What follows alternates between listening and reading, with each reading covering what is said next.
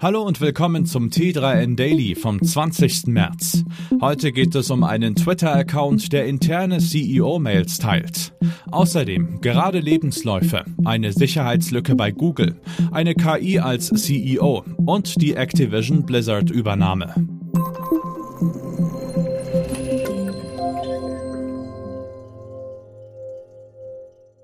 Der Twitter-Account Internal Tech Emails verbreitet interne Notizen und Nachrichten namhafter Führungspersönlichkeiten wie Elon Musk, Mark Zuckerberg oder der inzwischen verurteilten Theranos-Gründerin Elizabeth Holmes. Wer hinter dem Account steckt, ist nicht bekannt.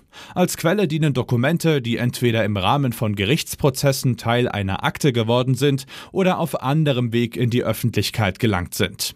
Die unkommentierten Konversationsauszüge sorgen durchaus für den einen oder anderen Lacher.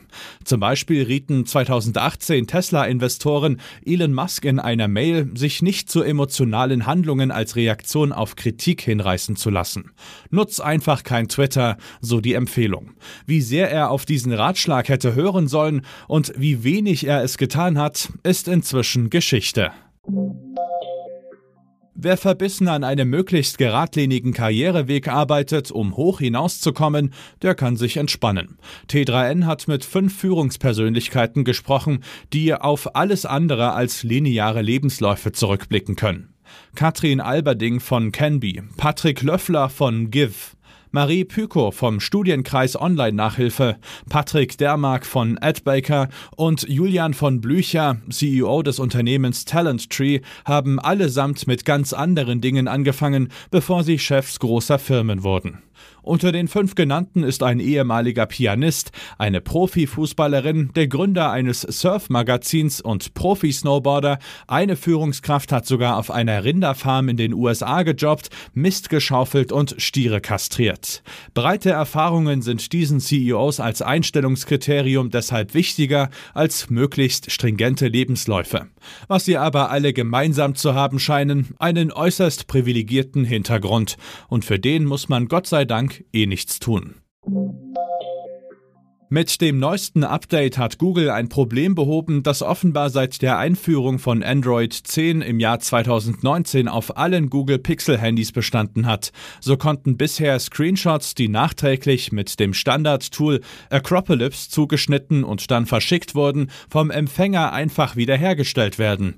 Wer also sensible Informationen wie Telefonnummern, Namen oder Bankdaten bewusst aus dem Bild entfernen wollte, hat diese unwissentlich trotzdem weitergegeben.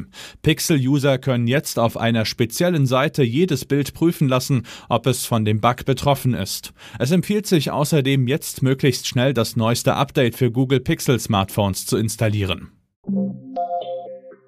Viele Branchen beobachten gerade gespannt die rasend schnelle Entwicklung künstlicher Intelligenzen. Gerade im Kreativsektor werden bereits Befürchtungen laut, die denkenden Maschinen könnten bald ernsthafte Konkurrenz auf dem Arbeitsmarkt darstellen.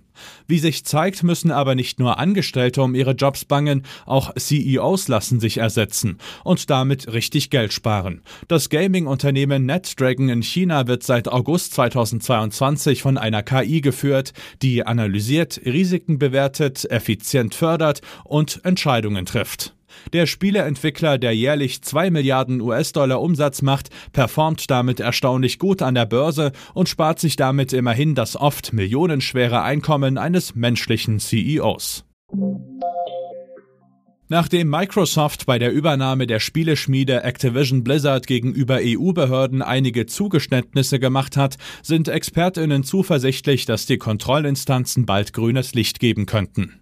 Die Marktkonkurrenten Nintendo und vor allem PlayStation hatten Bedenken geäußert, dass sich Microsoft durch die Übernahme eine Monopolstellung sichern könnte. Die Konsolenhersteller bangen um wichtige Lizenzen wie Call of Duty, Guitar Hero und World of Warcraft, die allesamt aus dem Hause Activision Blizzard stammen und bei denen Microsoft ein Interesse hätte, dass sie nur noch exklusiv auf der hauseigenen Plattform Xbox erscheinen. Das Unternehmen hat aber bereits zugesichert, das Call of Duty Franchise nicht verkaufen und die Entwicklerfirma nicht zu zerschlagen. Angeblich wurden bereits einige Verträge unterzeichnet. Die Entscheidung der EU fällt voraussichtlich im Mai. Das war's auch schon wieder mit dem T3N Daily für heute. Noch viel mehr zu allen Aspekten des digitalen Lebens, des Arbeitslebens und der Zukunft findest du rund um die Uhr auf t3n.de.